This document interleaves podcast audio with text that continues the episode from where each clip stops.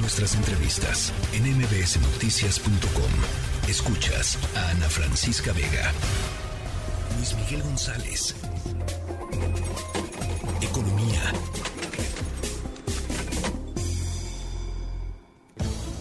Bien, pues una nueva subida, 25 puntos base a la tasa de interés. Eh, son 11.25% la tasa de interés, Luis Miguel González.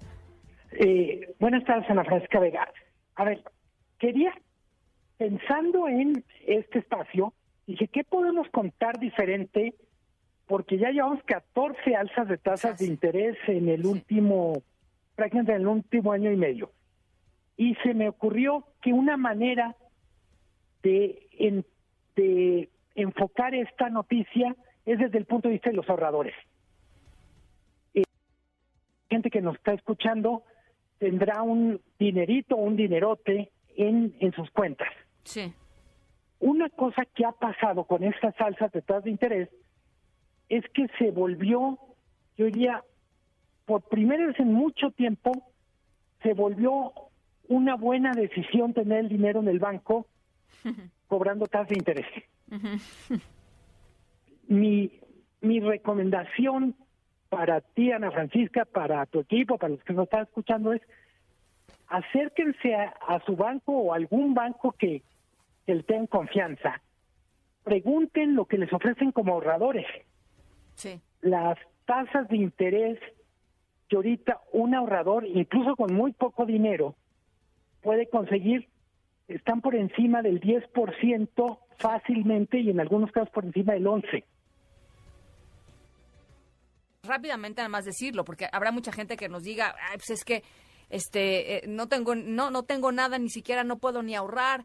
Eh, y, quizá el poquito dinero que tengo, de todas maneras, a ver, ese poquito dinero que se tiene eh, puede fácilmente entrar en instrumentos financieros pues de muy corto plazo y, y aún así en el muy corto plazo te termina conviniendo cuando es tan alta la tasa de interés. Totalmente. Digo, voy a hacer un pequeño comercial la página de CETES Directo, que es un instrumento del gobierno federal, es buenísima, es muy fácil para manejar. Depositar desde cantidades tan pequeñas como 500 o 1000 pesos. Sí, sí, sí, sí, sí.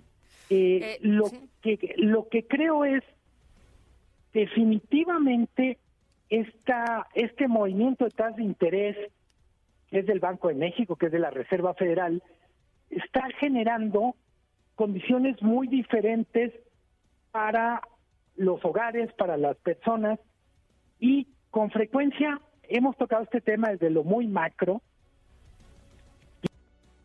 para controlar la inflación o para frenar la economía. Pero es muy relevante tomar en cuenta una cosa que es casi aritmética. Hay mucho más personas con cuentas de ahorro que empresas o particulares tomando préstamos.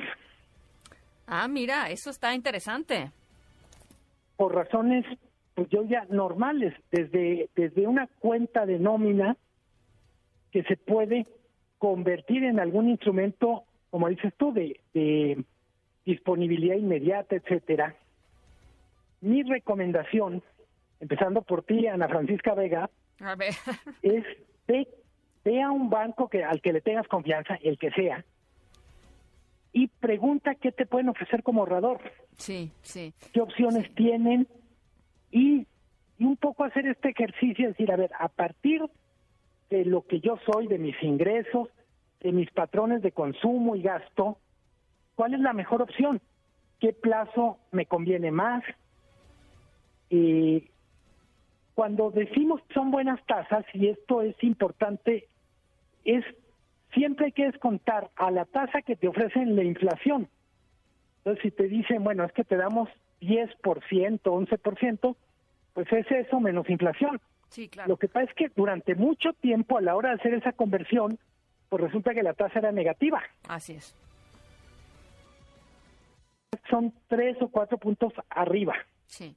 Y acompañado a, esto que nos dices, eh, también eh, creo que hay que tener mucho cuidado eh, con los créditos y con las tarjetas con las tarjetas de créditos en fin ahí es donde hay que poner el ojo porque entonces ahí sale no eh, la otra la, otra cara de las tasas de interés que es pues tan altísimas. Entonces eh, digamos es, es, un buen momento diría yo viendo el vaso medio lleno es un buen momento para hacer un ajuste en nuestros en nuestra forma de gastar eh, y tratar de separar un poco más de, eh, de dinero para ahorrar, aunque sea poquito, eh, y gastar menos en términos del crédito que pedimos.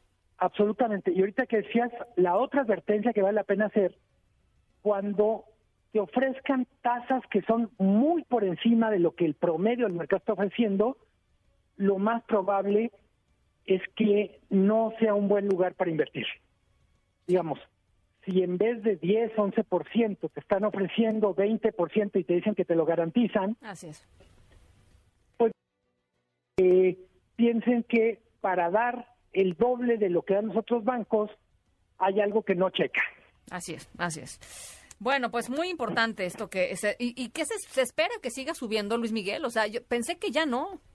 Viene, aparentemente, hay una palabra que se muy que es tasa terminal pero con esto lo que se quiere decir es el último, la, tasa más alta que va a haber, eh, muchos expertos dicen falta probablemente un aumento de 25 puntos base más, de tal manera que estaríamos por 50 máximo y junto con hasta dónde llegará la tasa terminal, la otra pregunta es por cuánto tiempo más seguirán las tasas así antes de empezar a bajar. Claro, claro, claro. Yo diría, 2023 va a ser un año de tasas muy altas. Todavía. Porque es un año en el que seguimos hablando de inflación.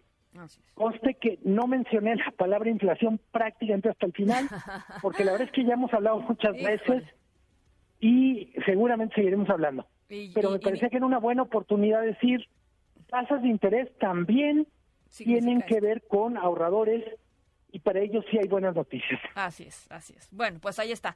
Un abrazo, mi querido Luis Miguel, que es una buena, una buena eh, lectura la que le diste hoy. Bueno, abrazo muy fuerte, Ana Francisca. igualmente. La tercera de MBS Noticias.